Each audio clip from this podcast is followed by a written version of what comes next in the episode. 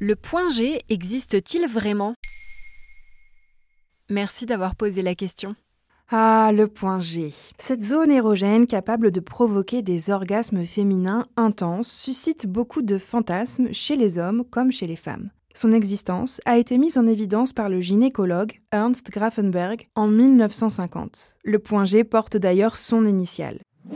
Lors de sa découverte, il lui attribue alors trois fonctions principales. Des sensations agréables, un gonflement et une éjaculation féminine. La question c'est où est-ce que se situe exactement ce point G? Il se situe à quelques centimètres après l'entrée du vagin sur la partie antérieure, c'est-à-dire vers le ventre. Il ne s'agit pas vraiment d'un point, mais plutôt d'une zone qui varie en fonction de chaque femme. À cet endroit, la muqueuse est un peu plus rugueuse. Selon June Pla, autrice du livre et du compte Instagram Jouissance Club, elle se situe dans la zone antérieure du vagin au tout début et mesure environ deux phalanges. Ce qui est stimulé, c'est la confluence des piliers du clitoris et les glandes para-urétrales. Selon une étude publiée dans le Daily Mail en avril 2022, plusieurs chercheurs décomposent la zone en cinq points. Les glandes para-urétrales qui se situent le long de l'urètre et qui produisent le liquide expulsé lors de l'éjaculation féminine, le crura clitoridien qui se gonfle de sang lorsqu'il est stimulé, le bulbe clitoridien, mais aussi la paroi antérieure du vagin. Selon eux, la stimulation de ces cinq tissus érogènes expliquerait le plaisir décrit par certaines femmes lors de la stimulation de cette fameuse zone G. Hmm.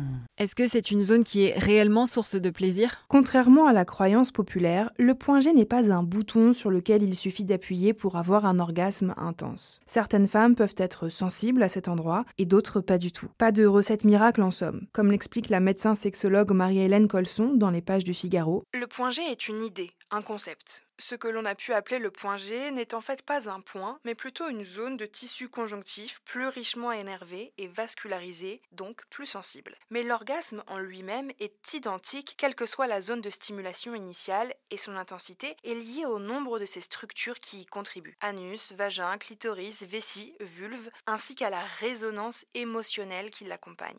Un constat partagé par la sexologue Catherine Solano qui complète. La stimulation du point G provoque bien un orgasme chez 10% des femmes, mais chez les 90% autres, elle entraîne au mieux un effet agréable sans plus. Bon, et alors comment le stimuler? Comme le détail Santé Magazine, cette zone est plus facile à stimuler avec les doigts, mais elle peut tout de même l'être avec le pénis ou un sextoy adapté. Junpla conseille de la stimuler en mettant les doigts en crochet et en mimant le geste Viens ici. Sur le compte Instagram Jouissance Club, elle illustre d'ailleurs grâce à des dessins les gestes qui peuvent procurer du plaisir.